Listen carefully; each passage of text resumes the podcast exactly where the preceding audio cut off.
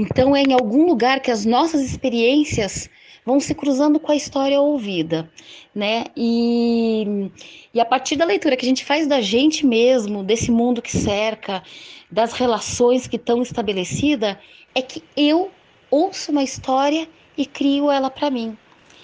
Então, da história ouvida, eu passo a reconhecer a minha história, ainda que isso seja inconsciente. Né? Mas, por exemplo, se alguém está contando uma história e eu já ouvi isso de um grande contador. Ele contando que vinha uma mulher linda, linda, com um decote inteligente. Quando ele me contou isso, passou na minha cabeça o cabelo dessa mulher, o decote, a cor do vestido, o andar dela.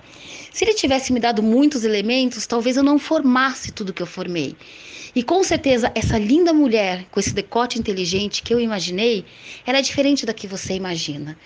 Então, ainda que inconscientemente, as minhas experiências, os meus valores, talvez a mulher linda que eu almeje, né, é, como ideal, ela vem.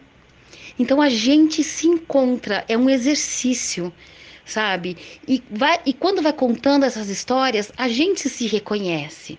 Então perceba que a história ela não é só dita pelo contador, né? Ela é uma, ela é uma arte feita entre o contador e quem ouve. E é aí que ela é criada. Então, quando eu penso sobre a minha história, ou quando eu ouço uma história sendo contada, eu reconheço algo a mais. E vou reconhecendo também que existem coisas parecidas. A Kiara Terra, que já teve aqui muitas vezes, ela diz que quando a gente conta uma história, a gente percebe que não é a mesma experiência que eu passei. É uma outra experiência mas que a gente pertence a coisas parecidas. Então a sua história dá força para eu continuar a minha história. E a gente percebe que no mundo a gente é par, a gente não está sozinho, a gente não é igual, mas estamos juntos e passamos juntos por esse mundo.